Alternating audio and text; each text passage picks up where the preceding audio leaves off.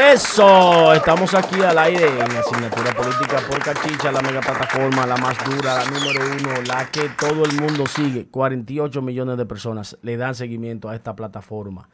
Es el buque insignia de las redes sociales en la República Dominicana y el mundo. La diáspora dominicana nos sigue, nos sigue muy de cerca porque le encanta lo que se sirve por esta mega plataforma. Información al granel, Usted va a Cachicha TV en Instagram, va a cachicha.com en la página web, va a la plataforma por eh, YouTube también, va por eh, los varios Instagram que tenemos, Cachicha Oficial, eh, Cachicha solamente con el cotejo, y ahí usted se va a enterar de todo lo que está aconteciendo en la República Dominicana y el mundo. Noticias increíbles. Este país está eh, informado gracias a la mega plataforma Cachicha.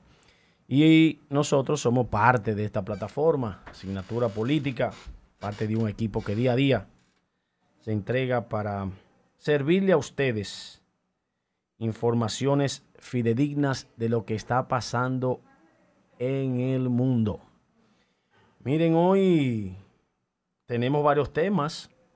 Los haitianos, para que nosotros podamos venderle lo que ellos se van a comer, no subieron los aranceles. Tenemos que pagar más impuestos para venderle su comida.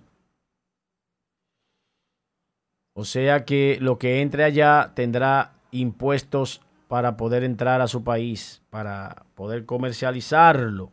Entonces los empresarios e industriales eh, dice que se viola la regla del mercado bilateral entre ambas naciones, pero ellos hacen lo que les da la gana porque están protegidos por un grupo de comunicadores de la República Dominicana que debieran irse allá.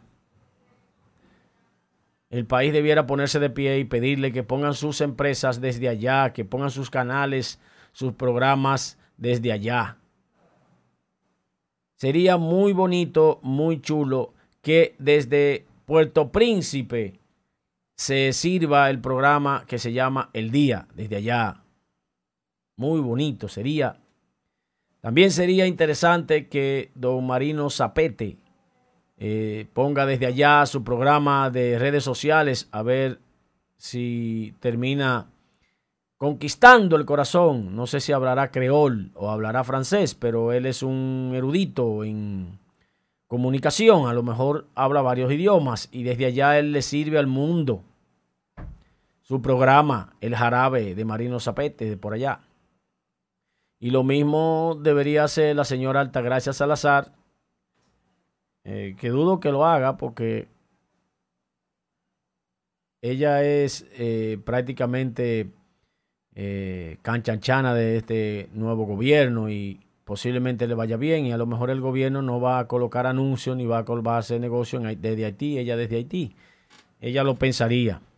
Pero los tres caen muy bien haciendo su programa desde allá para que defiendan la situación que están pasando y que ellos acaben con los propios haitianos que son los culpables de la crisis que está pasando ahí porque se roban el dinero que mandan de ayuda se roban el dinero que produce el gobierno por los impuestos que recaudan, que no sé si recaudarán algo, pero es un país que ha vivido ya desde hace un gran tiempo de la asistencia social y de la ayuda y de un comercio prácticamente eh, muy informal en el aspecto de, de que es inestable. Cualquier día ahí esa gente se revoltean y comienzan a matar gente, a tirar piedra y a caerle a, a y a batazo a los carros y vehículos y es terrible.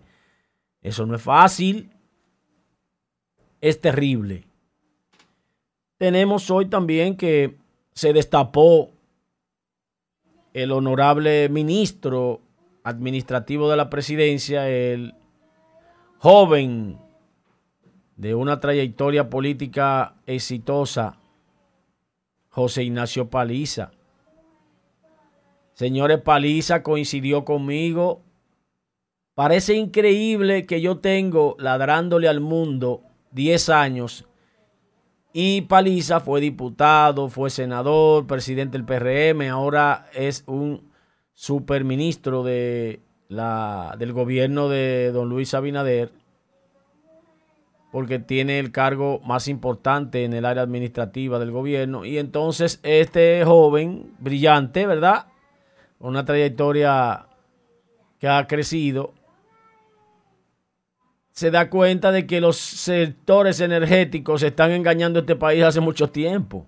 Que el pacto, el pacto eléctrico no se firma porque esa gente está dispuesta a robarse el corazón de los dominicanos enteros y dejarnos sin corazón. Y el que no tiene corazón se muere. Es, es para que nos muramos. No van a bajar eso, ni se van a sentar a hacer ningún pacto a menos que el pacto no diga que ellos seguirán cobrando 28 centavos de dólar y 32 centavos de dólar por kilovatio. Si no es así, no se van a sentar. No van a bajarle un chele como si ellos hubiesen puesto la planta nueva. Y que en el contrato diga que si la planta está pagada, ellos le paguen, le sigan pagando. Como a Coyentri, que le pagaron miles y miles de millones de dólares apagada. Oigan eso, señores. Apagada. Así se hicieron los contratos cuando el país estaba a oscuras, porque no había nada. Pero luego que el país comenzó a funcionar, que ellos lograron el éxito económico, debieron haber pagado, bajado esos costos tan altos, porque ya ellos se pagaron la planta y ya tuvieron, obtuvieron beneficios. Y como ese es un tema muy especial. Yo lo voy a tocar en breves minutos, porque son temas que están siendo verificados, chequeados y analizados por toda la sociedad dominicana. Y entonces nosotros nos vamos a tomar un, un momentito para darle los saludos a la gente de, que nos sigue aquí en las redes sociales. Eh, porque hay que pensar en los redentes, en la gente que nos sigue. Y si no hacemos eso, entonces se nos ponen guapos. Se nos ponen guapos. Se nos ponen guapos. Vámonos por aquí, por, por cachicha.com. Buenos días para Germania Mosquete desde New York. Rafa Santos, saludo desde Barcelona. Que cerremos la frontera y que no jodamos con ellos, que se mueran de hambre. Eso es lo que dice Ángel M. García. Dice Joselito Guzmán, si la palabra de un embajador no sirve, que quiten esos embajadores, dice Daniel Domínguez. Buenos días, bendiciones, bendiciones para ti también. Eh, de hecho, todo lo que está ocurriendo pasa por la razón de que la gente está indignada y enquinada con eso. Es un abuso por parte de, esa, de las autoridades de ese país hacerle eso a la ciudadanía. Hacerle eso a la ciudadanía porque lamentablemente son cosas que son dan coraje, molestan. Por ejemplo, yo yo digo que si ellos continúan con ese plan desmedido de atacar a nuestro país, debemos nosotros sentarnos, cruzarnos de brazos Buenos días desde Panamá para Joan Manuel Portorreal. Saludo para Daniel Domínguez, para Mariví Casado. Saludo para ustedes. Y vamos a entrar en materia ya con los temas. Está con nosotros aquí nuestro primo Elianson, que así no lo conoce mucha gente. Castro. Él es mi primo la familia Castro, un político a carta cabal, nació y echó los dientes en el Partido Reformista Social Cristiano del cual es una figura importante en Santiago. Es un seguidor de las políticas del doctor Joaquín Balaguer, hombre que ustedes admiran mucho. Nelson, ¿tú, tú llegaste a ver a Balaguer en persona. Sí, una vez aquí en Santiago cuando vino a la reinauguración del partido. Buenos días. Bien, eh, le decía a los redentes, ahora ya que voy a comenzar y entrar en materia, cuáles eran los temas eh, principales de principalía de nosotros y estábamos hablando sobre lo que hizo Haití con relación a los impuestos y también con relación a que eh, el ministro administrativo de la presidencia coincidió conmigo por fin. Tenemos una coincidencia, el señor Ignacio Paliza y yo. Parece que, que se dio cuenta que yo estaba diciendo la verdad desde hace 10 años. Porque no es lo mismo estar de afuera que de adentro. En mi caso, yo lo investigué. En el caso de él, él siendo diputado y senador, él veía lo que estaba pasando, pero pensaba que era un cuento del gobierno para robarse un dinero, porque siempre la gente piensa eso, que están inventando algo para robarse el dinero. Y resulta que no, que no se están inventando nada, es que es así, es que ese es un barril sin fondo. Entonces me voy con ese tema y luego hablaremos del caso de lo que nos hicieron los haitianos. Vámonos con el caso de José Ignacio Paliza. Atención cachicha, comentario central. Señores, le decía cuando arrancamos que yo tenía 10 años luchando, afanando por lograr que alguien me pusiera asunto y nadie me hacía caso. Es más, me criticaban, me decían de todo a mí por eso porque yo lo que estaba era padrinando que Danilo hiciera Punta Catalina, porque ese fue el plan, sacarlo a ustedes de la realidad para llevarlo a atacar Punta Catalina, que ahí era que estaba el robo. Si ustedes quieren, pueden pensar cualquier cosa con Punta Catalina, ese es su derecho. Con relación a si robaron o no robaron, eso, eso es su derecho. Ahora vámonos a la realidad. Punta Catalina está ahí es de los dominicanos, es una inversión de nosotros. Ahí la energía se sirve al precio justo.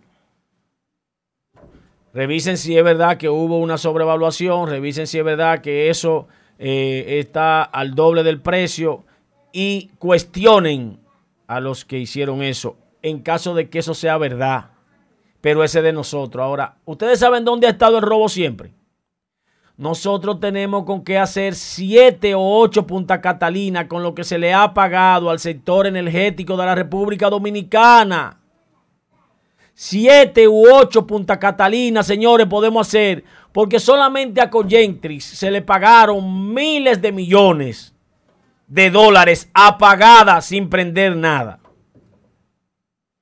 Si nos vamos a Puerto Plata, de donde es el honorable ministro paliza. ¿Sabe las veces que Puerto Plata estuvo apagada, sin funcionar, y hubo que pagarle miles de millones de dólares también a Itabo, a Ejejaina, miles de millones de dólares apagada sin servir un solo kilovatio? Porque así dicen los contratos que ellos se negaron a pagar. En el gobierno, eh, de renovar en el gobierno de Hipólito en el gobierno de Leonel Fernández, en el gobierno de Danilo Medina, y le van a hacer lo mismo a Luis Abinader. Porque no es tan fácil para ellos dejar de percibir los 32 centavos de dólar y los 28 centavos de dólar porque son dos contratos diferentes.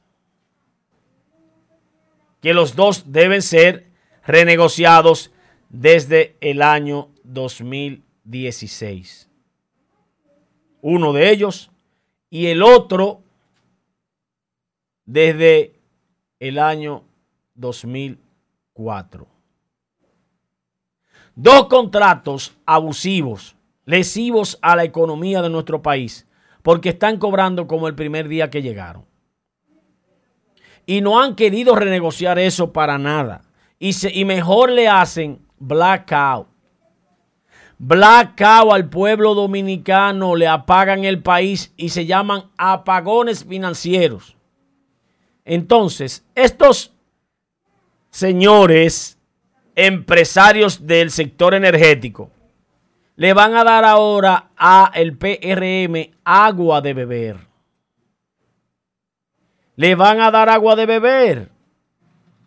Le van a meter la mano por arriba y por abajo para que sigan pagando el subsidio eléctrico que es de 1.600 millones de dólares.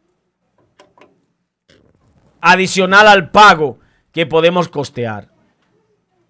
La pérdida energética de nosotros como país, que es producto de la situación de las líneas eléctricas, que son autovías eléctricas que se le dice, las que ustedes ven que pasan, dicen de alta tensión, que van por unos poteluces altos y unos que van por unas torres altas, cruzando así, que ustedes ven que eso es lo que nos permite movilizar la luz de pueblo en pueblo desde esas plantas generadoras. Así que cruza la luz. Esos alambres que ustedes ven grandes en esas torres son las líneas eléctricas, vías eléctricas. Hay una pérdida por ahí que debe ser costeada por el gobierno también dentro de esos contratos. Pero el mantenimiento y todo lo de esas vías eléctricas recae sobre el propio gobierno. Los salarios de los que venden y cobran la luz en las EDES, de norte, de sur, de este, también es responsabilidad del gobierno. EGI, que es eh, de Azul todo lo que tiene que ver con energía es responsabilidad del gobierno, más los cuartos limpios por servir la energía en una planta que está prendida. Cuando suele funcionar, si no funciona ya no le importa. Porque si no funciona hay que pagarle igualito. Oigan eso, señores. Si no funciona hay que pagarle igualito. Y yo tengo diciendo esto años. Y no me hacen caso. Porque aquí lo que dicen es que se ah, que hicieron una licitación y se roban 32 millones. Oigan eso. Ese ladrón, delincuente, por un, un loguito, 32 millones ese ladronazo. 32 es verdad, si se robaron 32 millones, hay que atacarlo. Señores, yo le estoy hablando de miles de millones de dólares, multiplíquelo al peso, a como está el dólar hoy, a 58. ¿Usted sabe cuánto le pagan a pagada? A la gente de Coyentri eran 150 millones de dólares a pagada mensuales. Búsquenlo en Google. Búsquenlo. Las veces que se peleó sobre esos 300 millones, que, que 400 millones de dólares, no de pesos, apagada. Díganme ustedes si ese robo no es más grande. Ese es un robo de verdad. Aquello hay que revisar qué incluía. Y yo les digo a ustedes, Paliza ayer dijo que era muy caro y que estaba difícil y que era un abuso. Pues coincidimos, honorable ministro administrativo de la presidencia. Yo le felicito, pero yo quisiera que usted presione de esa misma manera para que yo renegocien el contrato y que se haga el pacto eléctrico y que ellos sincericen esos precios. Los dominicanos, en medio de esta crisis que estamos jodidos, no hay cuarto para pagar el agua, no hay cuarto para pagar la luz, no hay cuarto para pagar el teléfono, no hay cuarto para pagar los gastos, no hay cuarto para pagar nada. También que lleguen esas facturas eléctricas en esos altos niveles. Y yo estoy incómodo desde hace mucho. Usted comenzó a coger una cuerdita ahora. Le aconsejo que se siente cómodo, se tome su cafecito. Como dice Joel Adame. Y coge el bate para que le dé su tablazo a ese grupo que han sido unos explotadores de la República Dominicana.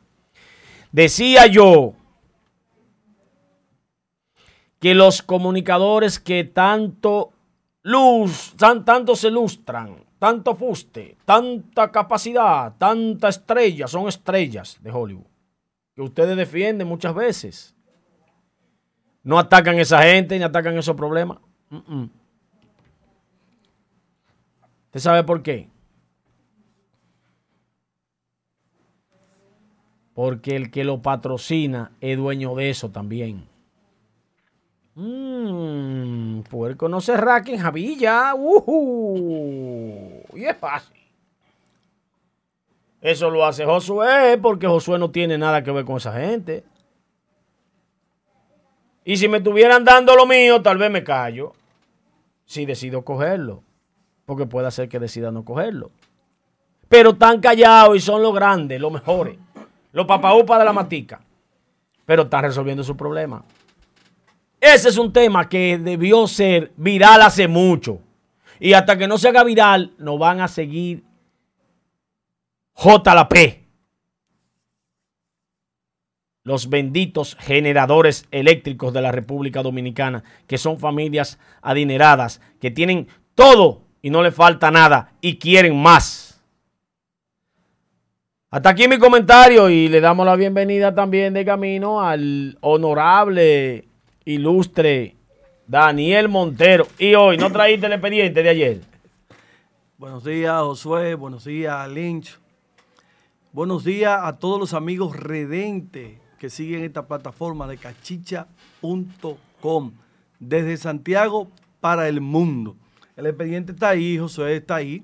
Y hoy, como lo prometido es deuda, eh, hoy en su momento nosotros vamos hablar de, ese expediente, que como le dije, no es nada, nada más y nada menos eh, que decirle a los amigos redentes lo que va a seguir aconteciendo y sucediendo con relación a las estaciones de expendio de combustible, bomba de gasolina y planta de gas. Pero en su momento eh, nosotros vamos a tocar el tema. Buenos días para todos ustedes. Buenos días, buenos días, Daniel Montero, mi hermano y mi primo Josué Brito. Eh, es importante que hayamos iniciado el día con tu participación, Josué, con respecto al tan debatido tema eléctrico.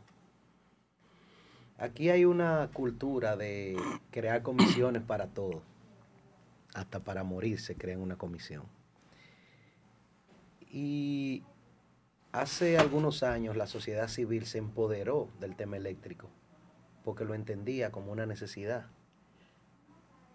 Y hablo de sectores de participación ciudadana, eh, la sociedad civil en pleno, pero ser parte interesada de un, de un problema nacional como es la electricidad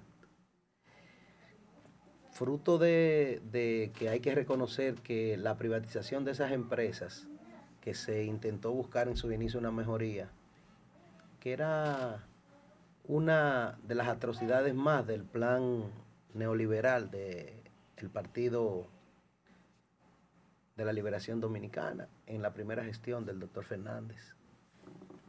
Sin embargo, eh, tú mencionabas con mucha propiedad que aquí el pacto eléctrico no puede ser con los generadores y los usuarios.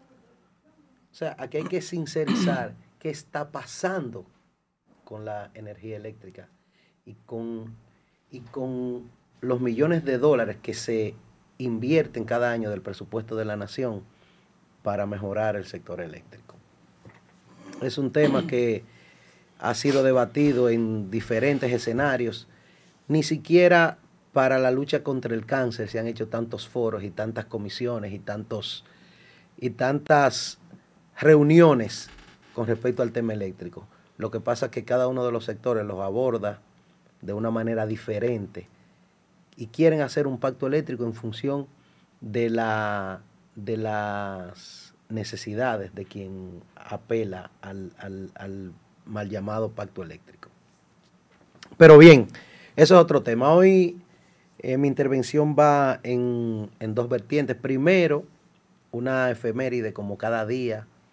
Hoy celebramos con júbilo eh, la celebración, valga la redundancia, de la independencia de Costa Rica, 1821, país del cual somos signatarios en, en diferentes acuerdos bilaterales. Felicidades para ese pueblo y para la, la representación diplomática acreditada aquí en la República. Un tema importante que no puede pasar por alto es una reunión que se sostuvo ayer en Puerto Plata. Y volvemos a hablar del turismo de Puerto Plata. Y volvemos a hacer reuniones importantes entre personalidades no figuras que determinan el turismo, sino personalidades. Y en esa reunión estuvieron ayer eh, los representantes del clúster turístico de Puerto Plata, los representantes de, del empresariado de Puerto Plata. Y volvieron ayer a tratar el mismo tema, el mismo tema de año tras año y lo que ha mantenido sumido en, lo que fuera el primer polo turístico de la región norte y quizás de más importancia por ser el más antiguo de la República. Lo que sucede es que se habla de inversión, de aportes y ayuda, pero hay una visión errada del turismo de Puerto Plata porque han eh, redefinido el turismo y lo han eh, delimitado al municipio de Puerto Plata. Puerto Plata tiene innúmeras posibilidades, no solo del turismo de playa, sino del turismo cultural, el, el, turismo del conocimiento, el turismo de montaña. Pero hay comunidades que están tan cerca de ser explotadas, pero no les interesa. Hay una asociación de empresarios, de, con planes estratégicos, pero los municipios que están ahí, que son parte de la provincia, que tienen un potencial increíble para desarrollar el turismo y generar empleo, porque, porque ¿qué, es, ¿qué es lo que sucede con el tema de la economía de los países? Es que un nivel bajo de empleo ayuda a que, a que exista una mayor movilidad social y la búsqueda eh, de cada pueblo es la búsqueda de trascender en todos los aspectos de la vida. Pero cuando usted tiene marginado a, poblaciones como Luperón, como El Castillo, como, como Villa Isabela, y si nos vamos un poquito más al oeste, porque es una zona, es una franja, la Ensenada. Sin embargo, lo que sí está pasando es que cada peso que se invierte en turismo, que viene del gobierno o que viene de, acuerdos, se queda en el municipio de Puerto Plata y eso no es correcto, eso no es justo. Si nosotros queremos hacer un plan turístico que tiene que ser monolítico, aquí no pueden haber un turismo de regiones, sino, sino la marca del país debe ser un turismo homogéneo, con cosas que se pueden conseguir.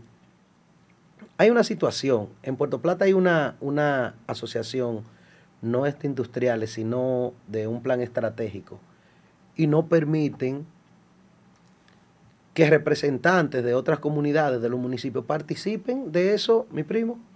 No permiten que participen y tienen todo secuestrado. Parece que hubo una revuelta de, apelaciones para que, para que permitieran que, participaran de, de, esa, de esos organismos que definen el turismo en esa región y le permitieron una curul, pero sin derecho a voto. O sea... Con voz, pero sin voto. No, porque si usted no tiene voto, su voto no importa. Lo que yo creo es que con todo esto, El ministro de Turismo debe ser partícipe de esa mesa de diálogo. Así se llama, una mesa de diálogo. Porque los representantes del clúster turístico de Puerto Plata no les interesa que el turismo se expanda más allá de los límites del municipio.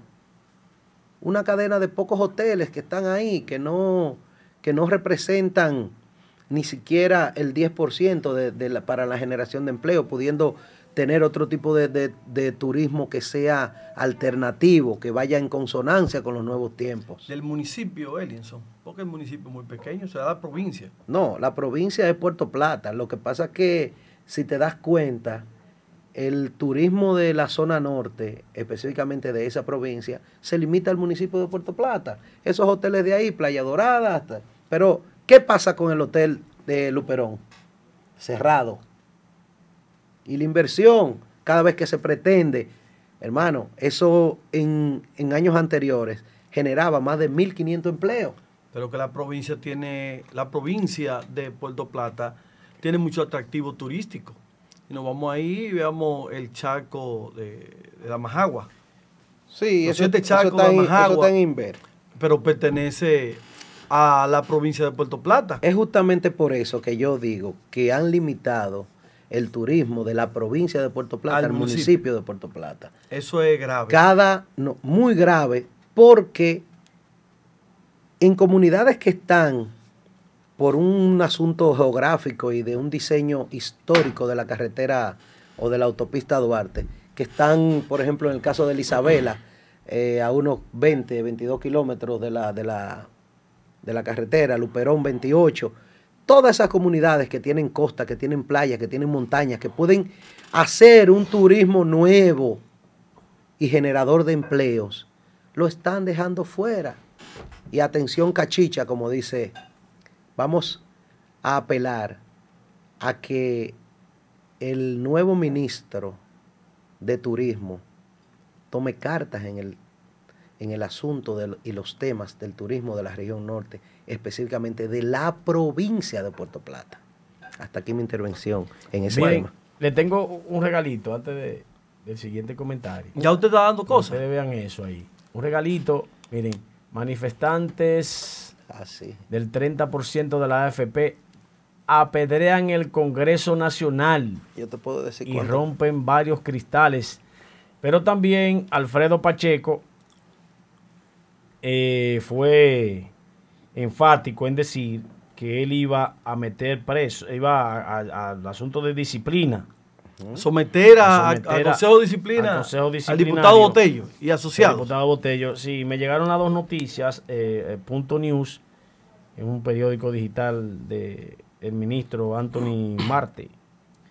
Entonces, eh, me, manda, me manda las dos noticias para que uno se haga eco de, que, de lo que está pasando, de lo que se está discutiendo en los temas y me dice que Pacheco someterá a Botello a la comisión disciplinaria por la protesta y también eh, los manifestantes apedraron el Congreso. ¿Qué opinan ustedes sobre esta situación del 30% y hacia dónde debemos ir con eso? Mira, eh, Josué, esa parte que tú traes, ese regalito, regalito envenenado que tú acabas de traer, lo vamos a analizar un poquito eh, más tarde ese punto. Vamos a seguir, eh, mi comentario de hoy es con, a seguir con relación al, como tú decías en tu comentario, el megaministro administrativo de la presidencia, eh, José Ignacio Paliza. José Ignacio Paliza, que en el día de ayer eh, estuvo muy a la delantera en todos los temas. Y como para todos ustedes conocido, el doctor Leonel Fernández estuvo inaugurando lo que fue su bloque senatorial en el edificio del, Senado de la República. Y abordó y le mandó eh, un caramelito envenenado o un regalito o un consejo al Partido de la Liberación Dominicana, diciéndole que no perdieran su tiempo yendo a la justicia para buscar que les reconozcan quién es la segunda mayoría. Y decía el doctor Leonel Fernández que eso era algo matemática, matemática simple, aritmética simple, que 8 es mayor que 4, refiriéndose a que 8 senadores que él tiene, no que él obtuvo en las elecciones, sino que él tiene porque un grupo de ellos, una parte de ellos, le qué pena que yo tenga que reírme del chiste de Montero. Una parte de ellos, una parte de ellos se fue como tránfuga, se fue a la fuerza del pueblo. Ahora bien, ustedes dirían, ¿y qué tiene que ver José Ignacio Paliza con lo que expresa y ha externado el doctor Leonel Fernández? Sí, el megaministro Paliza acaba de decir en un almuerzo que estuvo en el día de ayer que la segunda mayoría eh, era tan fácil como saber que había que contar simplemente los senadores.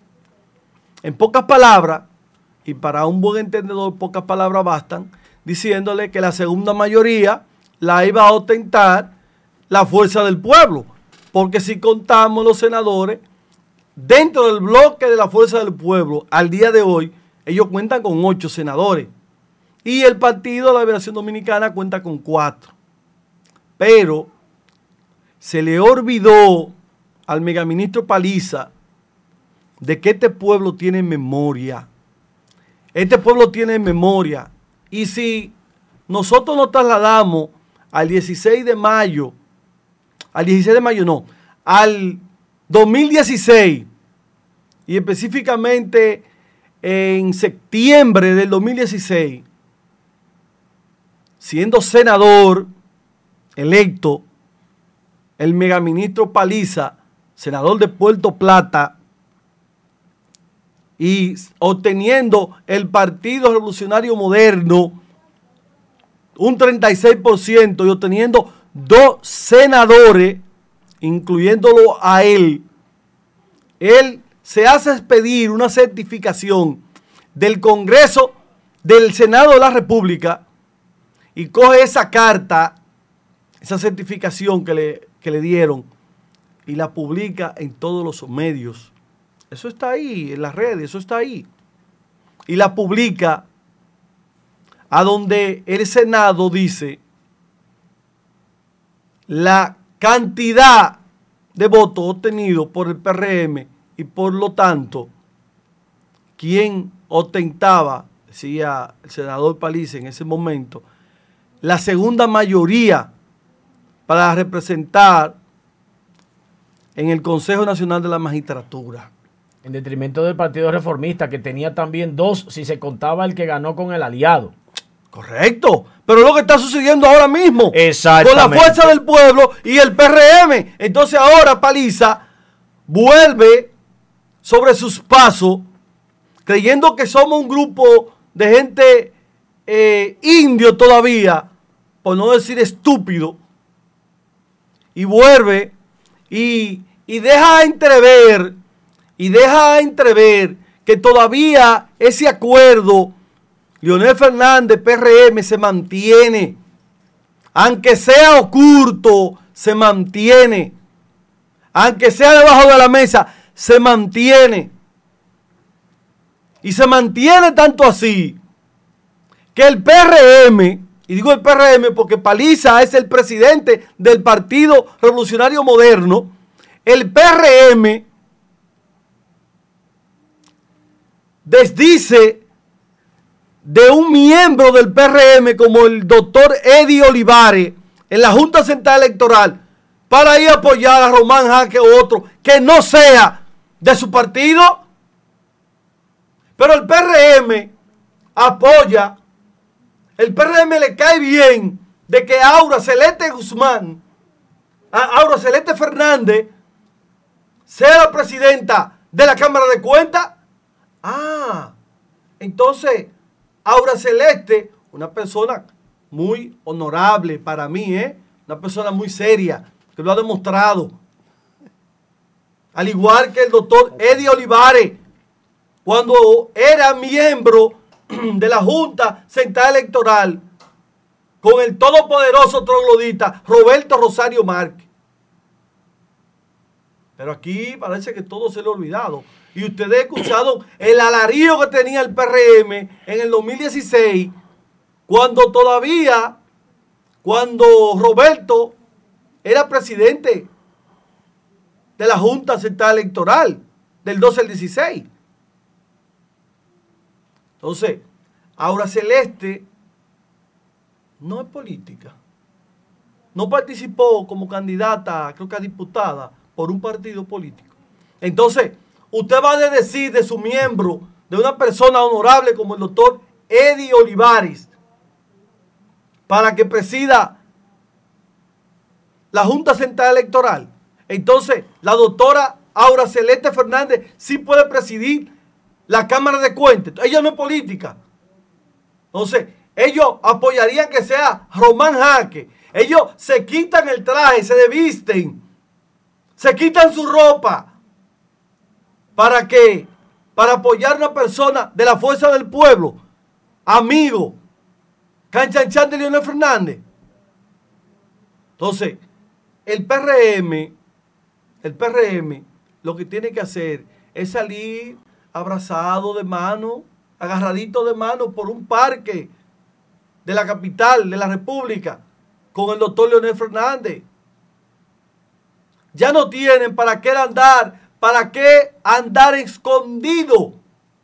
Porque todos sabemos de que ellos todavía mantienen y van a mantener un acuerdo debajo de la mesa. Lo que queremos es que lo hagan ya de forma pública. Ya se le está viendo el refajo. Decía mi abuela que si levanto mi farda, mi refajo enseño. Eso es lo que le está pasando al megaministro, como dijo el amigo eh, Josué, José Ignacio Paliza. Se, le está viendo el refajo. Se le está viendo el refajo. Yo, te voy a ayudar con esto, mira, porque a mí me gusta ser claro y enfático cuando hago un análisis. Miren lo siguiente. Cada senador cuando es electo se le entrega un certificado de elección y dice a qué partido pertenece. Dice La Vega. La Vega, Ramón Rogelio Genao, Partido Reformista Social Cristiano. Ya no son ocho. Usted está corroborando lo que yo dije ayer. siete. Lo que yo dije ayer. Seguimos. que no le corresponde a él eso. Está pero, espérese, Antonio Marte. Espérese, pero espérese.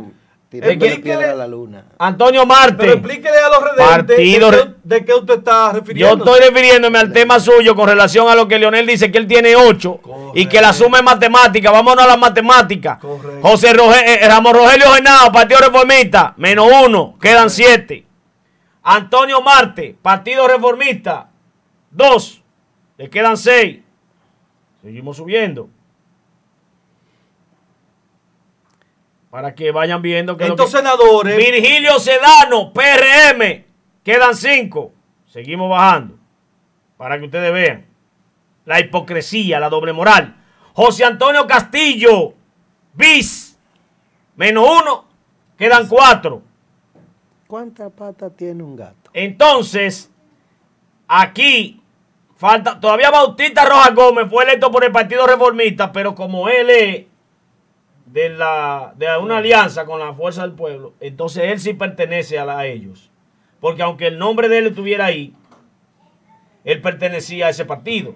Por tal razón. Es que Josué, cuatro senadores tienen. Mire, con los, óigame, con los votos que sacó la fuerza del pueblo, que fue alrededor de un 4%. No se sacaba no puede sacar un cuarto de senador. Uno no sacaba. Un cuarto de senador no podía sacar. El senador de San Cristóbal sacó el 38% de los votos lo sacó el PRM. O sea que no es senador tampoco. Eh, bueno, pertenece a una alianza, pero no es de eso. Y son cuatro senadores que tienen. Y de esos cuatro senadores, a lo que ellos, se, a lo que ellos tienen como partido, si dos de esos murieran, Dios lo libre, Son ellos que lo ponen. Es el partido. Son ellos que lo ponen. Es el partido. Ellos lo ponen. Si de esos cuatro muriesen dos, ellos lo ponen, esos dos. Ellos lo ponen. Ahora, si muriese uno de los dos que se fue del PLD o los dos, Dios los libre, el PLD que lo pone, por tal razón, ya hay una, se pudiera decir no jurisprudencia, sino una sentencia dictada por el, el Congreso Nacional, por la Cámara de Senadores. Un precedente. Un precedente. Cuando Paliza es electo por la cantidad de los votos y por la razón de que ellos tenían dos senadores y los aliados que el Partido Reformista representaba también. Tenía dos senadores, pero eran uno de ellos y uno de un aliado de ellos. Se, se partió de que era de esa manera. Es que la segunda mayoría es de acuerdo al partido que obtenga que obtenga la mayor cantidad de votos. La, menor cantidad de, de, ya, eh, eh, por, ejemplo, el PRM obtuvo un 53%. Y después el PRM, ¿cuál fue el partido que obtuvo más votos? El Partido de la Liberación Dominicana, que obtuvo alrededor de un 37, 36-37%. Y si le quitamos los aliados, quedaría en un 34-35%. Ustedes están... Entonces es tan fácil como eso. Ahora lo que pasa es que ya en cuatro años queremos cambiar esa decisión, queremos cambiar ese precedente por otro precedente. Entonces, así no. Así no podemos estar. Hoy con guitarra y mañana con violín. Lo que tocó José Ignacio Palicia con guitarra en el 2016, en septiembre, ahora lo quiere tocar con violín. Así no, porque quiere favorecer, porque quiere ayudar, porque quiere estrecharle los brazos y engrandecer al doctor Leonel Fernández y la Fuerza del Pueblo. Yo no tengo nada con el doctor Leonel Fernández, ni con la fuerza del pueblo, mucho menos. No tengo nada. Ahora, a este pueblo, a este país, hay que decirle la verdad como es. Y esa es la verdad. Hay que ser objetivo. Objetivo. Y eso es lo que nosotros estamos haciendo aquí. Objetivo. Diciéndole a este pueblo lo que pasó hace cuatro años y lo que puede pasar ahora. Lo que se dijo y lo que se está diciendo que una cosa es con guitarra y otra es con violín. ¿Tú sabes cómo se llama eso?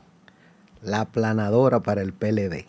Parece que el karma existe porque durante 22 años se pasaron haciendo toda esa diablura. Ayer yo se lo decía al primo cuando estábamos... 22, no, 16 corridos y bueno, interrumpidos, 20 años. no, 20 años. 20 años, sí, 4 de Leonel Fernández y después 16 corridos. Ok, 20 años del PLD de atrocidades. Con sus luces hay que... Pero hay un tema aquí que es más importante que discutir una curul en el Consejo Nacional de la Magistratura, que al final del día, siendo de la segunda mayoría, no, no va a incidir en nada, en ninguna decisión que pueda... Lo que es preocupante, sí. lo que es preocupante. No, no, espérese. ¿Cómo usted va a decir que no es importante y que no va a decidir? O Usted no sabe que José Ignacio Paliza se convirtió dentro del Consejo Nacional de la Magistratura, el Consejo Nacional de la Magistratura, se convirtió en la voz disidente, en decir, en decir lo que los PLDistas no podían decir. ¿Usted se lo olvidó también? Evidentemente que sí. Entonces, él se, él se convirtió en esa voz porque ese Consejo Nacional de la Magistratura estaba podrido con Jean Alain de un lado, Danilo en el centro y un sinnúmero de atrocidades que desde ahí se cometían. Pero yo quiero tocar un tema junto con ustedes que es muy digno de análisis y preocupante, porque ya el banderazo está dado prácticamente desde el Ministerio de Educación, y es que el día 2 se inician las clases con una modalidad que el pueblo dominicano va a aprobar. En los años 70 había una emisora que se llamaba Radio Santa María. ¿Usted lo recuerda? Todavía. Todavía. Creo que pero, de, pero. De la, Vega. De la Vega. Y yo, yo lo que quiero saber, ¿cuál es el esquema que se va a aplicar con respecto a esa educación a distancia? donde el de Indotel dice que tenemos problemas con la cobertura, con algunas, con algunas eh, las plataformas que se van a utilizar, que es el radio, que es la televisión, pero cuando usted tiene en su casa, para ponerle el ejemplo, tres muchachos que están en, en niveles diferentes de educación, ¿cómo usted le va a dar clase en la mañana a los tres? Que las computadoras no han llegado, que no hay cobertura digital. Eh, realmente eso es preocupante. Si usted habla de la luz, el eléctrica. No, ese, eh, estamos hablando de, de en el mejor de los escenarios, con una estructura ya montada, Sí, que pero no falle. me hable de los mejores de los escenarios porque usted tiene que ponerme aquí, usted tiene que ponerme en la mesa, usted tiene que servirme el, el- el menú completo. Usted no puede venirme a mí Y con esto- a darme comida. y eh, con estos comida- problemas de electricidad, Oh, con este problema de la luz que tenemos tan problemático que yo no había visto nunca que hicieran tantos mantenimientos, porque hasta en las urbanizaciones la luz se está yendo cuatro y cinco veces a la semana. Y en los barrios son un desastre. vamos a llamar al amigo. Pero mi primo, no, porque Cueto, Cueto no es que, Cueto no tiene que ver con la planta. Oh, pero el amigo Cuesto no puede informar qué es lo que está pasando. No, no, lo mismo. ¿Qué es lo que está pasando? Cueto sabe lo mismo que han sabido todos los, todos los directores de De Norte. ¿Qué han sabido? Absolutamente. Miren, entonces, porque ellos son, ellos son distribuidores de la energía, ellos no generan energía. Eso es un mundo aparte. Es como que usted sea teniente, usted entiende, y usted está en el ejército y le faltan muchos rangos para llegar a general. Sí, pero a él le llegan las informaciones de por qué La misma le que- están supliendo, la- en vez de 100, le están supliendo 80. La Y misma la que, cual ellos están distribuyendo 80. la misma que manejamos, porque de norte hace un trabajo técnico, pero de norte no genera energía. Y de norte si no tiene energía, si de norte no recibe energía, no distribuye energía. Correcto. Pero bien, ese es el tema. No quiero desviarme del tema inicial. Y yo quiero realmente que podamos arrojar algunas luces con respecto a este tema. Porque en, en muchos lugares, los colegios privados y- han empezado, pero el nivel adquisitivo de las personas que están en los colegios, en toda la casa puede, hacer, puede haber una laptop o el teléfono o una desktop, un sinnúmero de cosas, pero vamos ahora donde, donde los más ¿Una vulnerables. qué? ¿Una qué? ¿Usted dijo? Una desktop es una... Ah, explíquele porque es una ustedes computadora- los informáticos y una nosotros los que no sabemos mucho y los una- redentes no sé si entienden. una computadora de escritorio ah, fija bueno. y la laptop es la que se mueve, ¿verdad? Sí, y el, y el nosotros- teléfono es el Nosotros otro. estamos llegando aquí a un público Entonces, de redente. Daniel hoy que tiene, explicarle la cosa. Daniel tiene hoy eh, una vipa peligrosa que le picó, sí. No, déjelo tranquilo. ¿Qué pasa? Que yo veo esa con incertidumbre lo que pasa y veo al ministro Furcal hablar que de la igualdad de la educación. Eh, con términos tan filosóficos que yo dije, pero déjame ver si, si yo estoy viendo el canal equivocado y me pongo a cruzar los canales porque yo creía que yo estaba en Suiza. Y me dice que en Boca Cachón y en el Naco los muchachos van a recibir la misma educación. Pues yo quiero que me lo explique. Bueno, sí. Porque yo creo, yo- miren, yo creo una cosa. eh, lo que el presidente Abinader está haciendo son medidas correctivas y le equilibra con medidas de, de carácter popular. Pero el, el populismo es peligroso porque cuando usted eleva demasiado las expectativas, usted tiene que esforzarse tres veces y usted tiene que saber con qué usted cuenta para resolver Para todo lo que está claro que sí. planteando. Entonces yo creo que tenemos que ser un poquito más cautos. Yo creo que más que un año de educación, debería ser un año por la vida. Hay una frase que reza y dice que el tiempo no es importante, solo la vida. Y yo creo que si nosotros no tenemos un plan de contingencia sanitario, no mandemos a los muchachos a la escuela. Pero si vamos a seguir con un invento de una educación virtual que no tenemos la certeza ni la seguridad de que vaya a funcionar, vamos a seguir en el 151 en el ranking de educación mundial. Y no, no creo que nos merezcamos eso. Yo entiendo que es muy bueno el esfuerzo, pero yo creo que si se establece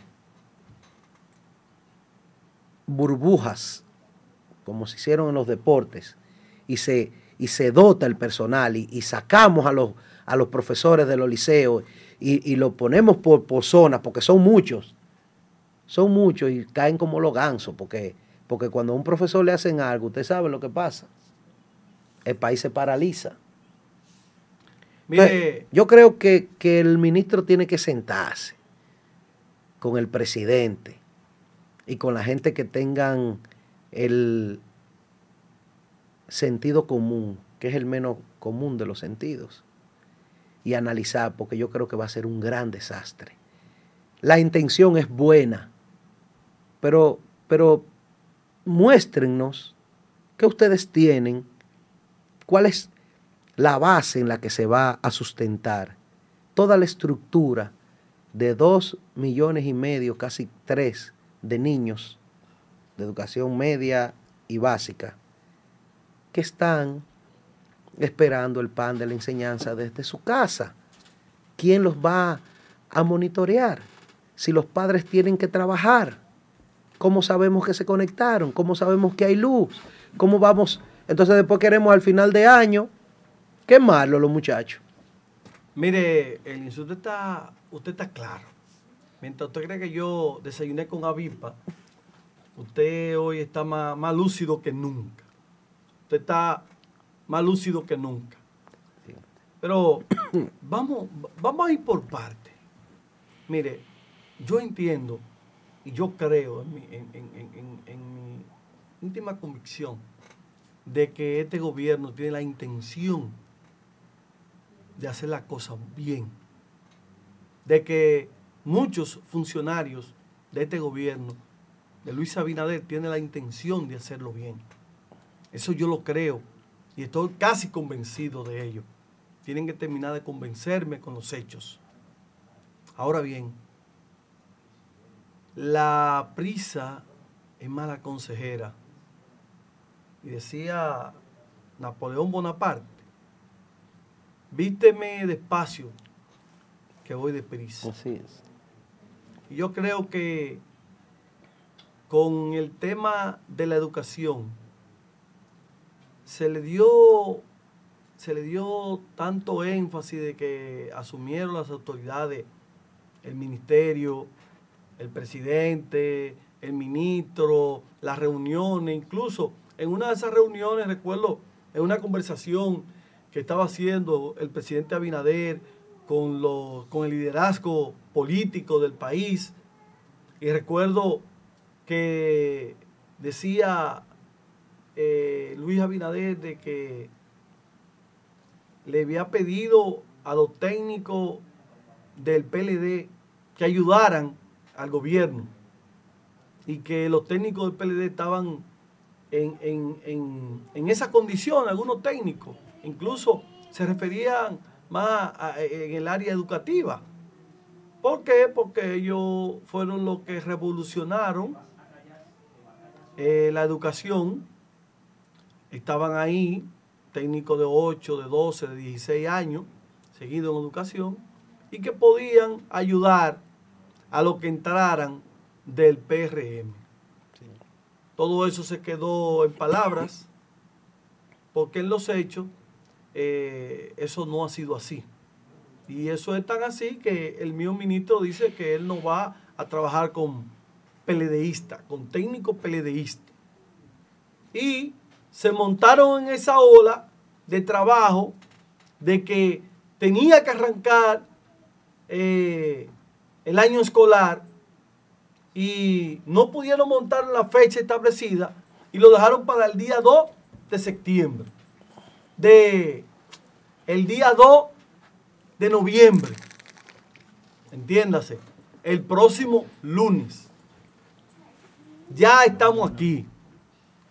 Ahora, faltando una semana, faltando días, comienza la ADP por un lado a decir los escollos que tiene comenzar este año escolar de la forma como lo está eh, como la está proponiendo el gobierno y, el Ministerio de, Educación. Dice en lo que tiene que ver con, la, con el asunto de la conectividad, de las, andas, de las ondas eh, anchas, bandas anchas para el Internet, quien dirige el Indotel, que como que la cosa no es tan técnicamente clara para, para ver esa conectividad que necesita. Pero si nosotros sabemos que ahora, sin haber esa conectividad de todos estos jóvenes que tienen que conectarse para estar en, la clase que le corresponda, tenemos problemas con el Internet. Ahora, ¿y qué será el lunes, el martes, el miércoles, jueves, viernes? Que van a haber un sinnúmero de personas conectadas. Otros van a estar por el radio, sí. Deberán tener radio de pila también. ¿Sí? Tienen que tener radio de pila porque en algún momento, eh, si uno que vive en urbanizaciones más o menos, eh, que donde no se va la luz, nos dan apagones de 3 y 4 horas, yo me imagino eh, en la SUSA, en, la capital, yo me imagino en, en, Las Moscas, en La Moca, en, Santiago Oeste. No va la luz. Eh, me imagino en Los Cocos, en San Francisco de Jacagua. Eh, en, bueno, para así mencionar a, algunas comunidades, cómo la van, cómo van en los muchachos a, a recibir el pan de la enseñanza. Entonces, yo lo que entendía era que había que hacer un plan y que había de arrancar en enero, que el año escolar debía arrancar en enero, pero que tenía que sentarse el Ministerio de Educación, tenía que sentarse el director del Indotel eh, y todos estos medios, señores, aquí en estos momentos hay profesores que si acaso saben encender un computador. Con todo y que le estaban dando de que clase, que lo estaban enseñando. Eso hace un mes atrás comenzaron a enseñarlo. Hace un mes atrás. Pero aquí los estudiantes no tienen el equipo que se necesita. Esa esa lacto, eso no ha llegado. Aquí simplemente tienen algunos jóvenes computadoras, porque el gobierno pasado le entregó. Y la mayoría de esas computadoras están en la capital o están arrumbadas allí dañadas. Aquí no hay.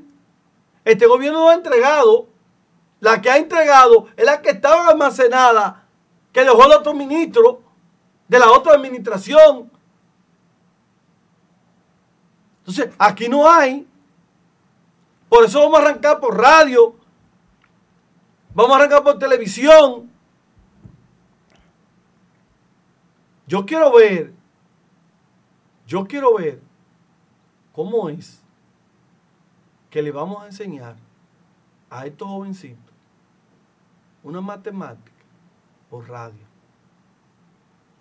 Yo quiero ver cómo. Yo quiero ver cómo que estos jovencitos que para nadie es un secreto, viven distraídos totalmente. Sin papá, sin mamá, sin un tutor en la casa, porque papá y mamá están trabajando para traer sustento a la casa, para pagar el alquiler de esa casa, la manutención, comprar lo que ese niño requiere y necesita. ¿Cómo es que estos jovencitos nosotros vamos a dar cuenta como profesores si ellos están o no están en lo que tienen que estar, que es en la clase. Entonces, yo voy a ver, cuando después le quieran dar un examen, yo quiero saber la calificación, cómo lo vamos, yo quiero ver esas calificaciones y el desarrollo de esos jóvenes. Y ojalá yo esté equivocado. en todo lo que yo pienso. Ojalá ese programa sea excelentemente bien y bueno, porque eso es para beneficio de todos nosotros y del país. Pero amor no quita conocimiento, señor ministro Roberto. Fulcar. Y yo sé que usted trae las mejores intenciones, las mejores. Pero ministro, no estamos allá en el cercado, creo que usted es de la rancha, San Juan de la Maguana, de un municipio del cercado.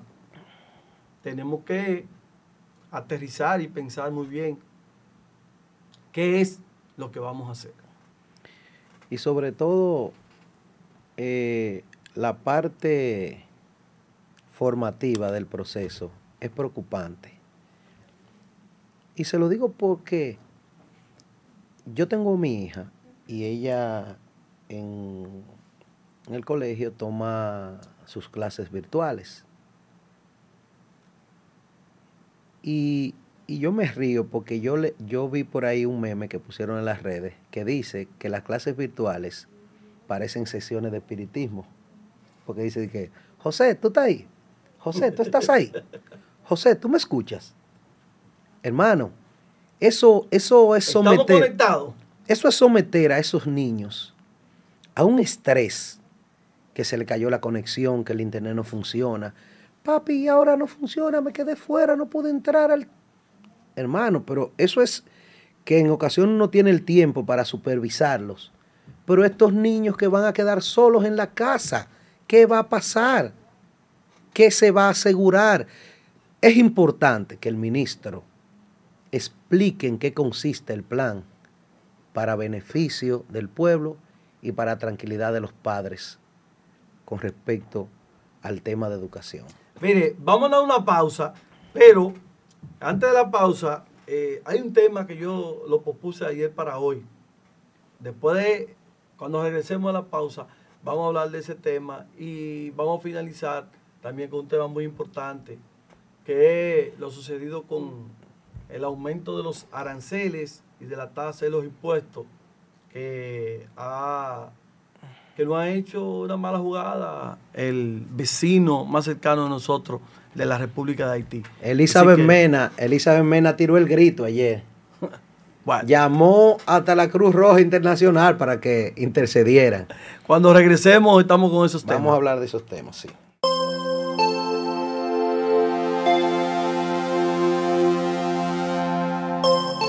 Hola, soy Eli Martínez y te invito a que disfrutes del contenido que estamos haciendo para ti. Suscríbete y activa la campanita.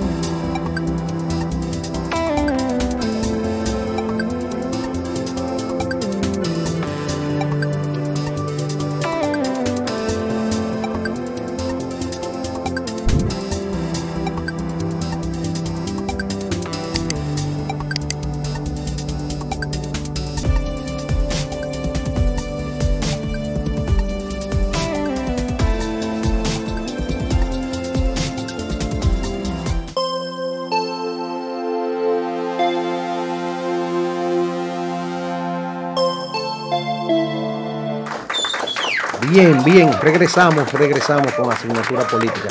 Daniel, eh, antes de que, de, que toquemos el tema que está pendiente y que va a ser un poquito extenso, déjame que no se nos pase el tema que vuelve Haití después de el cierre del mercado bilateral eh, el lunes. Yo decía ayer aquí que se llegó a una especie de acuerdo.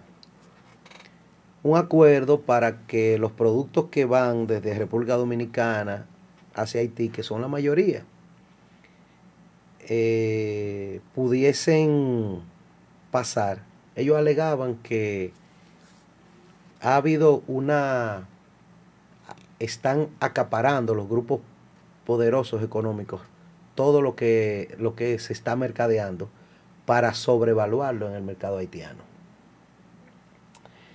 Pero ¿qué pasa? Los haitianos no, no tienen nada de tonto, tienen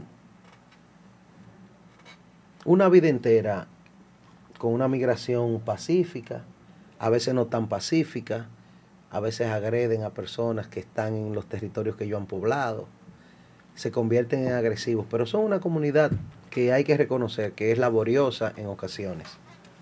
Ahora bien, como una cosa trae la otra,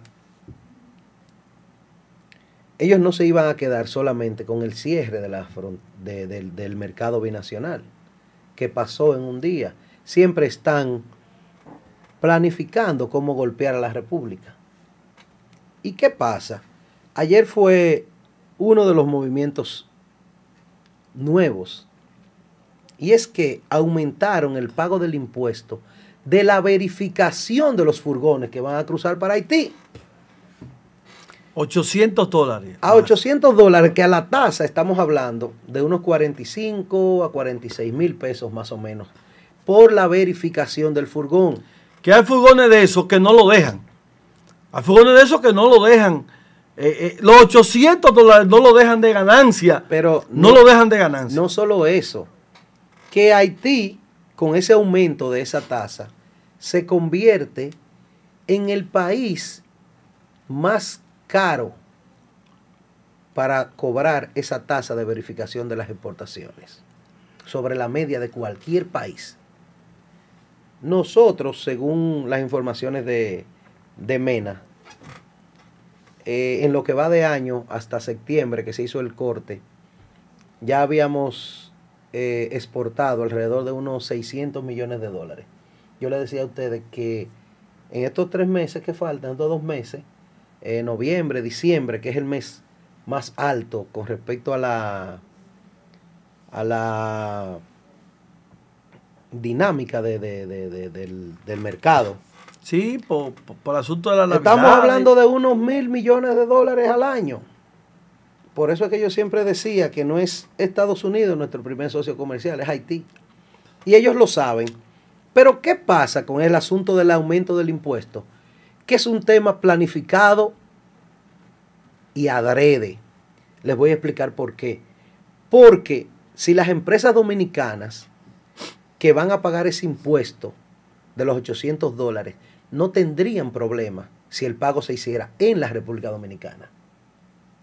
Pero entra en un pago internacional, lo que significa que a esos 800 dólares no se le va a poder hacer retención, ni, ningún tipo de protección para, para, para los exportadores.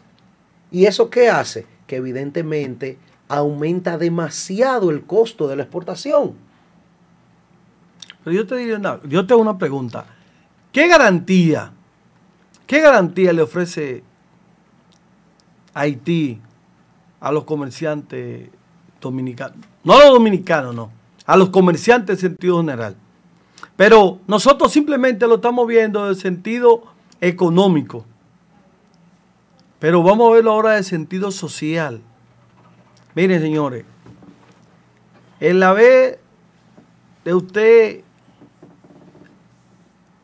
llevar un tranque, un tranque económico, un tranque del comercio bilateral entre República Dominicana y Haití, un tranque en que los productores dominicanos no puedan llevar su producto a la necesidad, a la necesidad de consumo que tiene Haití. Señores, Haití no tiene nada. Haití no tiene nada, no produce prácticamente nada. Su tierra no produce nada. Ellos han acabado con el medio ambiente, con todo prácticamente en Haití. Entonces, ¿qué pasa? con esas personas. ¿Qué pasa si es cierto que están acaparando, los grandes comerciantes de Haití están acaparando todo para que todos estos productos lleguen más caros, que mañana puede haber un estallido social de lo que ya hace unos días habían estado en, Haití. Muerte, le tiran la goma encendida eh, cuerpo a la persona, eh, tiro, eh, pedrada, bueno, de todo había en Haití.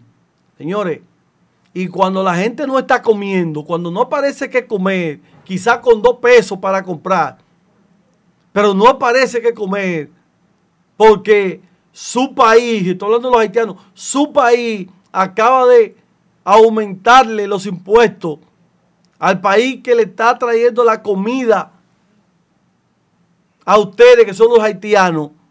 Entonces, cuando la gente, el hambre le golpea, ¿para dónde usted cree que van a coger, amigos redentes? Le pregunto yo, ¿para dónde usted cree que van a coger los haitianos? Esa masa empobrecida va a coger para la República Dominicana. Eso va a aumentar también de que en la frontera ya lo, lo, el comercio no se haga legalmente como debe hacerse, sino de forma ilegal. Se pasen, se hagan contrabando. Recuérdense cuando los combustibles. Que se pasen por otra parte sin pagar nada. Porque hay que llevarle que comer a esa gente. Ellos son eh, los segundos socios en consumo que tenemos nosotros. Y uno de los más importantes.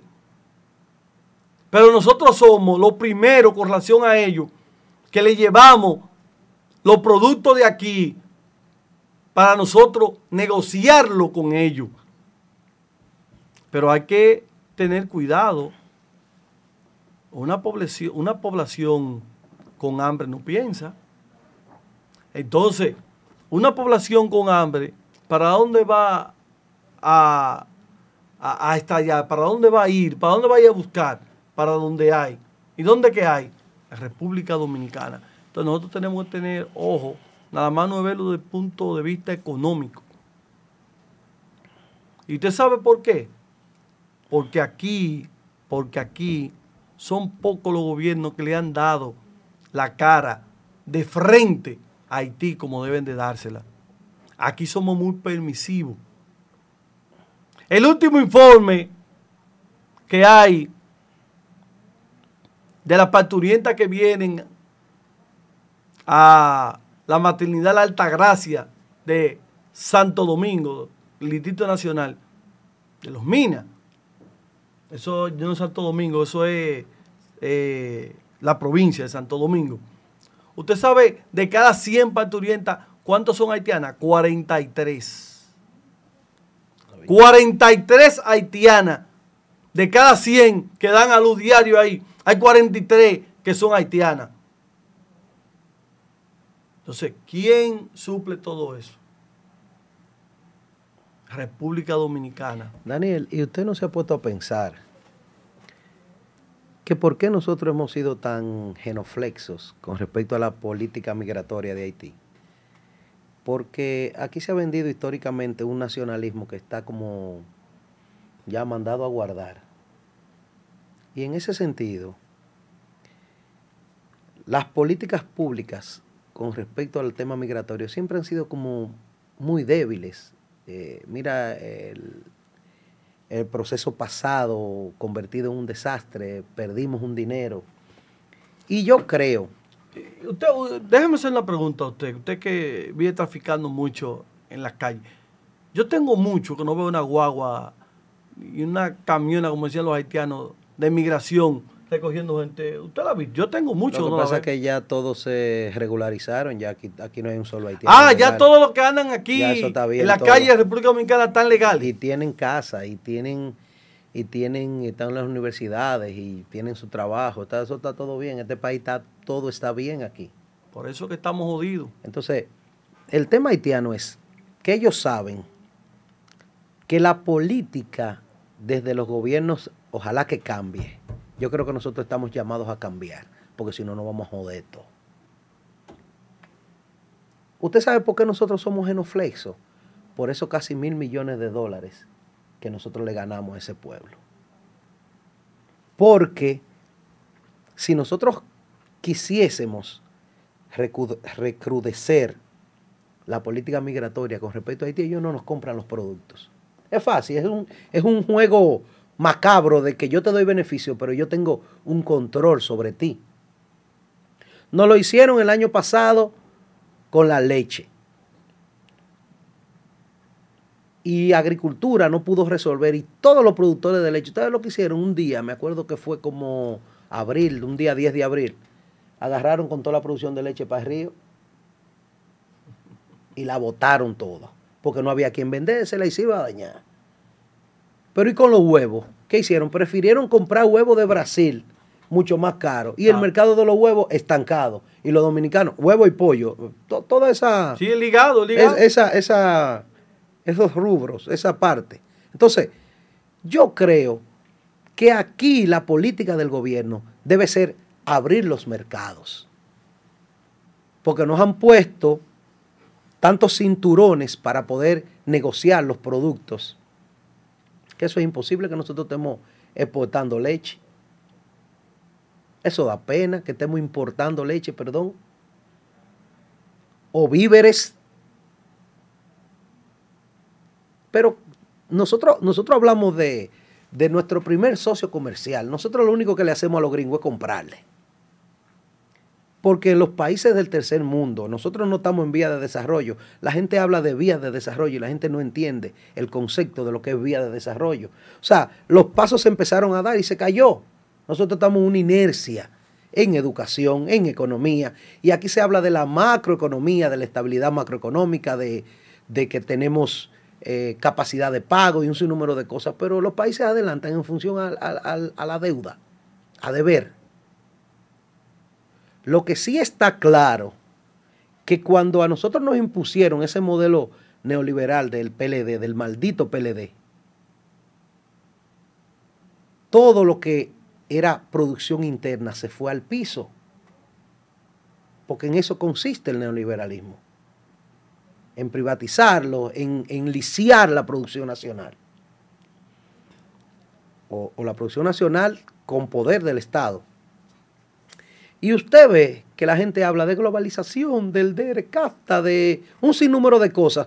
¿Qué tenemos nosotros que ofrecer al mercado mundial? Vamos a ver, papas.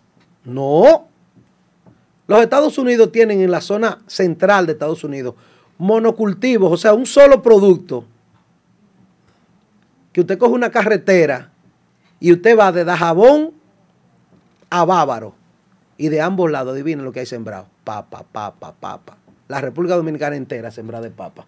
Podemos nosotros, pueden, pueden, pueden los... Tabaco. Pero, pero tenemos tabaco en una cantidad limitada. Correcto. Lo que nosotros vendemos es la calidad del tabaco que vendemos. Pero ahora, ¿qué pasó con los productores de tabaco? Se ahorcaron. Usted no se, usted no se acuerda. Cuando Hipólito terminó, ¿qué pasó? Porque aquí... Que quebraron. Claro, no, toda la producción, las habichuelas quebraron. Que, señores, pero la azúcar, que eh, nosotros fuimos eh, quizás eh, la joya del Caribe con respecto a la producción de azúcar y unos niveles altos de, de, exportación. Ahora terminamos nosotros comprando azúcar, ahora estamos nosotros importando azúcar. Eso da pena. Yo creo que nosotros tenemos que ser claros con respecto a qué es lo que, hacia dónde se dirige el país. Y ese lastre que nosotros tenemos, no, no, no en el mismo trayecto del sol, como decía el poeta Pedro Mirno, donde, donde se acuesta el sol en el oeste. ¿Qué va a pasar con ese pueblo del oeste? Porque nos, nos llevan tan, tan cargados que ya no sabemos qué hacer ya se están organizando, son delincuentes, no son simplemente menesterosos. Pero hay otra parte, porque yo que trabajo en el sector de la construcción, también ellos son y se están convirtiendo en mano de obra especializada y se están haciendo muy necesarios en todo el proceso eh, eh, de transformación que el país lleva. Entonces, o los tenemos o no, pero si no hacemos un plan nacional que, que fortalezca la frontera, que la haga menos vulnerable, entonces nosotros un día nos vamos a lamentar cuando ya no haya nada que hacer. Bueno, eso va a dar agua de beber, como siempre, los haitianos eh, no han dado agua de beber siempre. Cuando amanecen con una cosa, si no es hoy una cosa, mañana es otra. Ellos es como la mujer incomprensida, comprendida. Pero nada, eh, de eso se va a hablar mucho. Señores, hace un par de días, eh, ya más o menos casi un mes, elección, ¿verdad? De que estalló la, la, no estalló, se incendió, porque no, se, no estalló, porque el tanque de gas nunca estalló. Una estación de combustible en unidad Copegas, en el municipio de Liceis. Y todo, todo este incidente trajo como consecuencia alrededor de 12 muertos, creo que hasta el día de hoy son 12 la persona entre hombres, mujeres y niños que han, que han fallecido con relación a ese, a ese incendio, incidente que se produjo en esa estación de GLP. Eso trajo como consecuencia de que las redes sociales, la sociedad, eh, el gobierno, todos los sectores que tienen que ver con, con la permisología de este tipo de negocio, se activaran, que tenían tiempo que no se activaban. Eh, simplemente andaban siendo eh, las niñas bonitas de los propietarios de este tipo de negocio. Pero todo eso surgió a la raíz de que fueron muriendo paulatinamente, muriendo personas con relación a este incidente. Estoy seguro, como que me llamo Daniel Montero, que si Todas las personas que murieron, los 12 que han fallecido hasta el día de hoy, hubiesen fallecido el mismo día del incendio, en una semana aquí ya no se hubiese estado hablando de eso. Pero como fueron sucediendo día por día, cada cuatro o cinco días y se fueron muriendo, por eso la noticia la han tenido viva. La han tenido viva hasta hace más o menos cuatro o cinco días que la, lo último que se hizo de todo esto fue que la Cámara de Diputados conformó una comisión y vino a ver, encabezada por el presidente de la Cámara de Diputados, el,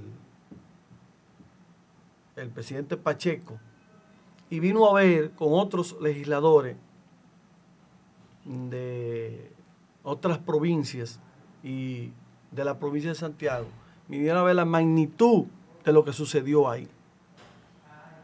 Hizo una reunión con, los, con algunos de los comunitarios, hizo una reunión con los propietarios que me dijeron que ya al final, cuando se iban a retirar eh, los diputados, conversaron con ellos y que ellos le manifestaron, los propietarios, de que no tenían ningún interés en seguir eh, comercializando en ese sector el GLP. No obstante, saber los propietarios y muchas personas de, la que viven en la comunidad de que esa planta tenía más de 35, como 38 años ahí. y que muchos de los que vivían alrededor llegaron después que estaba la planta de gas. Pero este no es el tema. O no es lo que yo hoy le quiero eh, llevar al ánimo de todos ustedes, amigos redentes, de esta plataforma de Cachicha. Sino decirle que si las autoridades quisieran tomar el toro por el cuerno, por los cuernos como debe de ser,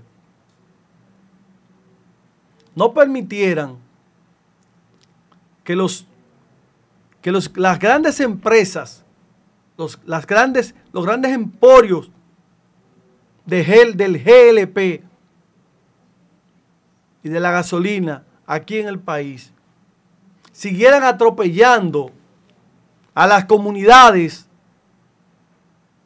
como hasta el día de hoy lo han hecho, con la complicidad de los ayuntamientos, de las alcaldías, de los bomberos, de la defensa civil, de medio ambiente y sobre todo del Ministerio de Industria y Comercio en su departamento, lo que era antes el Plan Regulador de Combustible, que ahora es, de acuerdo a la nueva normativa y la nueva organización que tiene el Ministerio, ahora Departamento de Seguimiento y Control del Ministerio de Industria y Comercio. ¿Ustedes saben por qué? Porque si nosotros buscamos, si nosotros buscamos quiénes son, si usted sale de su casa y usted sabe dónde están las plantas de gas y usted se pone a ver quiénes son los que han puesto la planta de gas donde está la comunidad, a donde están las escuelas, a donde está cerca del cine, a donde está cerca del play, donde está cerca de las iglesias, usted se va a dar cuenta que esto tiene nombres y apellidos. Porque los nombres de esas compañías están ahí y no tengo yo que mencionársela. Ustedes lo ven porque ustedes viven por ahí, cerca de su casa, y hay una planta de gas y usted le buscan los nombres. O póngase a buscar en Google, Google, quiénes son los que tienen aquí más plantas de GLP. Y busque dónde están situadas esas plantas de GLP. Vaya a ver en Ibaje, aquí en Santiago, de quién es la que está en Ibaje. Pero váyase cuando usted va camino al aeropuerto o frente a Cero Estrella, un poquito más hacia arriba, y usted busca mano izquierda de quién es esa planta de gas que está ahí, que está a menos de 10 metros de la casa más cercana.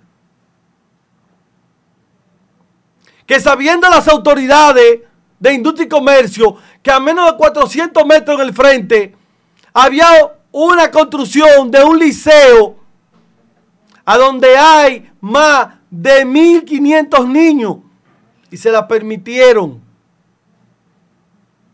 Al frente hay una bomba de gasolina que simplemente lo que lo divide es la autopista, la mal llamada autopista Duarte. Y la ley establece que debe estar a 200 metros. Y al frente de eso no hay 100 metros. Y las autoridades se lo han permitido. Los bomberos de Moca, los bomberos de Moca le dieron autorización a esa persona, sabiendo el peligro que eso representa para esa comunidad, que le llaman la Ortega. Los bomberos de Moca se lo permitieron.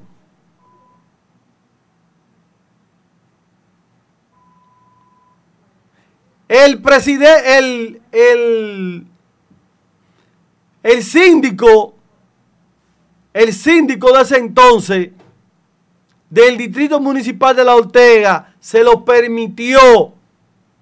Le dio, le entregó carta de no. La defensa civil le entregó carta de no. Los bomberos le dio carta de no gestión.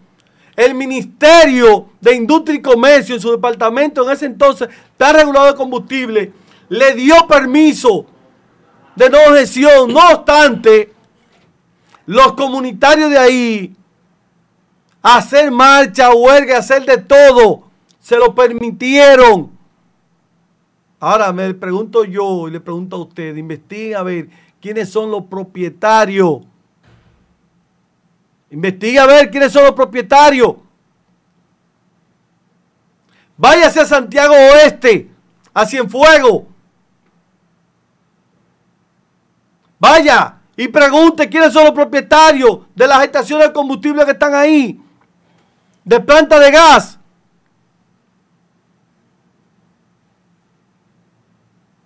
Cuando nosotros vemos las modificaciones que se le han hecho al reglamento 2119 del año 1972, que fue el primer reglamento que se hizo para las, para las bombas de gasolina y para las estaciones de GLP. Las modificaciones más profundas la hicieron ahora el gobierno pasado en el año 2017 la resolución 73, la, resolución 74, que también le ha hecho modificaciones a algunos artículos de ella. Pero búsquese esas resoluciones para que usted vea quién favorecen esas resoluciones. Esas resoluciones a los únicos que favorecen son a los grandes empresarios, emporios de planta de gas y de gasolina en este país. Porque lo que anteriormente con el reglamento 2119, desde el año 72, cualquier infeliz podía tener una bomba de gasolina o una planta de gas y lo que pagaba era chele. Vaya a ver ahora cuánto paga, cuánto debe de pagar, todos los pasos que tiene que dar pero si fueran pasos, si fueran, si fueran derecho a permisología, que lo que trajera como garantía sea la seguridad de la comunidad, de la vida de la persona. No, no, no es eso.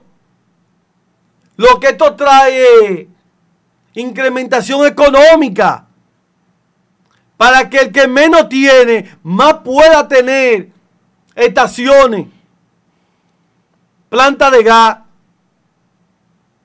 para que el infeliz que tenía una no pueda, no pueda ir ahora a renovar esos permisos porque no cuenta con el avar económico suficiente.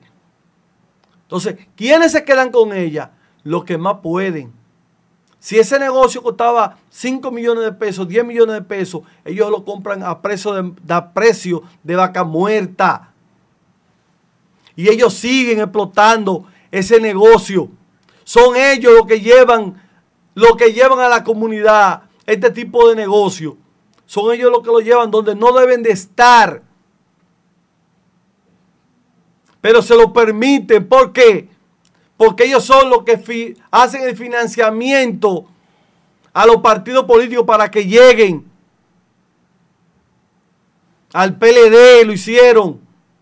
En su momento el Partido Reformista. En su momento también al PRM. Ahora lo hicieron. Y andan ahí con Luis Abinader.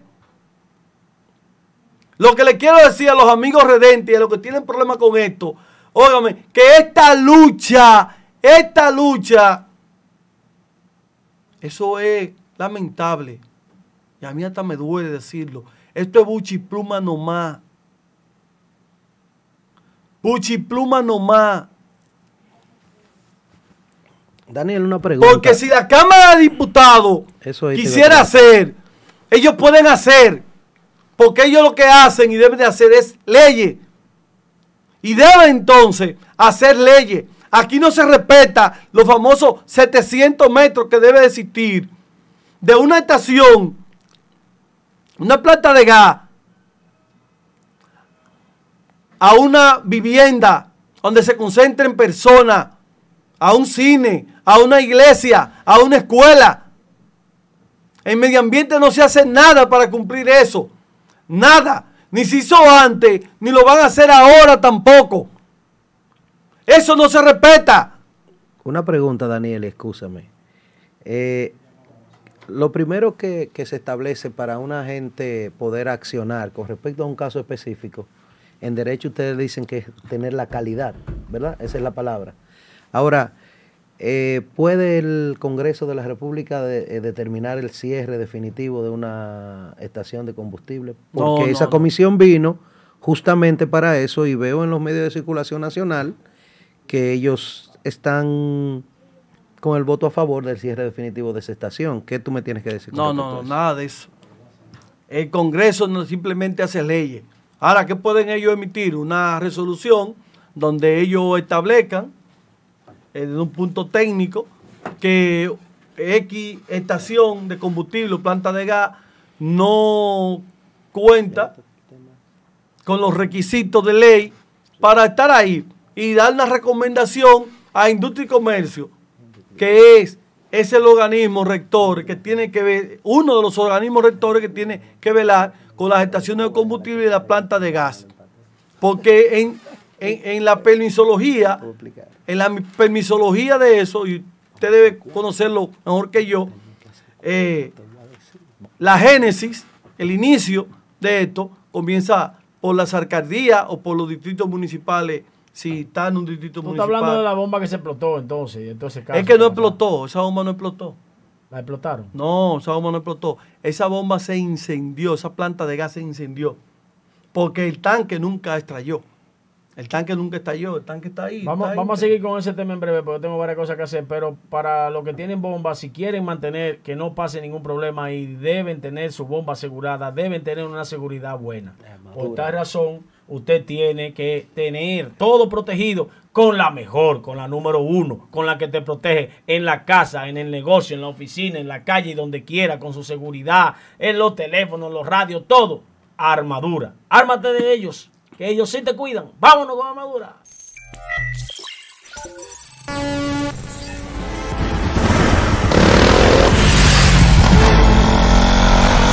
Armadura. Somos una empresa de seguridad privada con más de 25 años de experiencia, proporcionando soporte a diversas empresas y residencias a nivel nacional. Expertos en oficiales de seguridad privada, seguridad para eventos, valet parking, cercos eléctricos, GPS para vehículos, motores eléctricos para puertas, intercom, controles de accesos, monitoreo de sistemas de alarmas, cámaras para residencias y empresas, armadura, velando por tu seguridad, con monitoreo de alarma las 24 horas. Calle 43, número 14, Plaza Armadura, tercer nivel, Embrujo Tercero, Santiago. 829-583-7400. Info arroba armadurasecurity.com. Cotiza con nosotros a través de nuestro portal web www.armadurasecurity.com y síguenos en nuestras redes sociales. Armadura, protección y seguridad.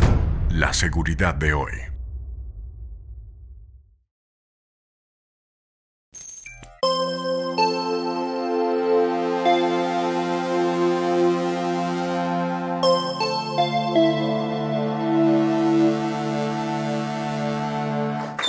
De regreso aquí en Asignatura Política.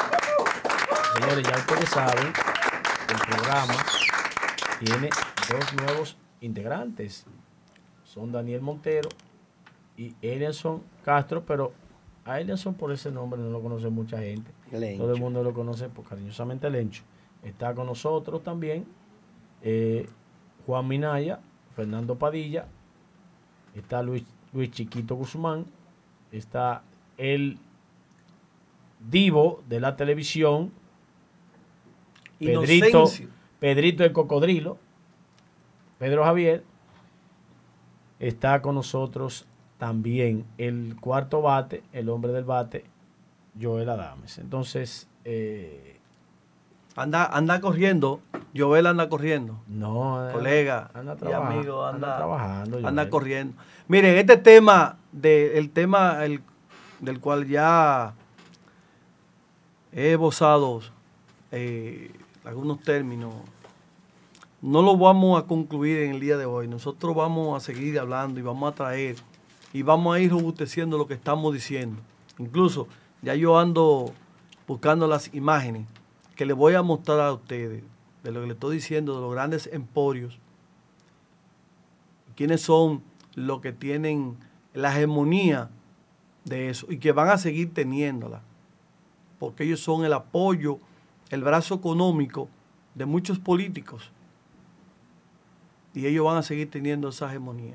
Y que les van a seguir permitiendo de que ellos sigan llegando a las comunidades a poner planta de gas sin contar con el distanciamiento o la distancia que debe existir entre la comunidad y, esta planta, estas bombas, esta planta de gas.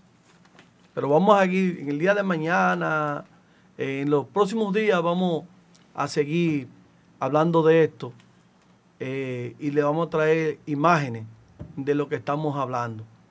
Porque si nos vamos al centro de la ciudad, eh, frente prácticamente a 50, 40 metros de una escuela importante de Santiago, la Peña y Reynoso, ahí nosotros tenemos que le pusieron una planta de gas frente a un barrio, o una entrada y nadie dijo nada.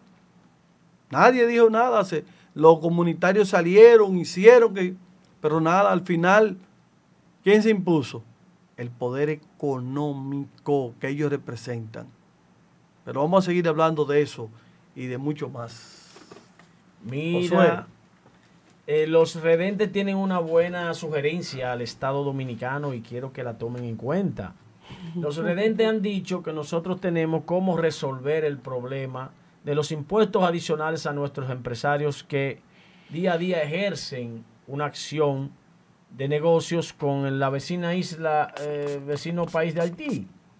Es que vamos a cobrarle todas las parturientas que vienen a dar a luz aquí, paren ese mismo día, se estabilizan y se la devolvemos para allá y le cobramos a ellos en el pago de los impuestos todos los gastos que nosotros tenemos con atender la salubridad de ellos. Pero nosotros sabemos, lo que hemos viajado, hemos estado fuera de, esta media isla, nosotros sabemos que en otros países sea así. Si usted se le presentó una emergencia, pero ya, usted tiene, si usted no tiene, usted tiene un seguro internacional, usted tiene que cubrirlo.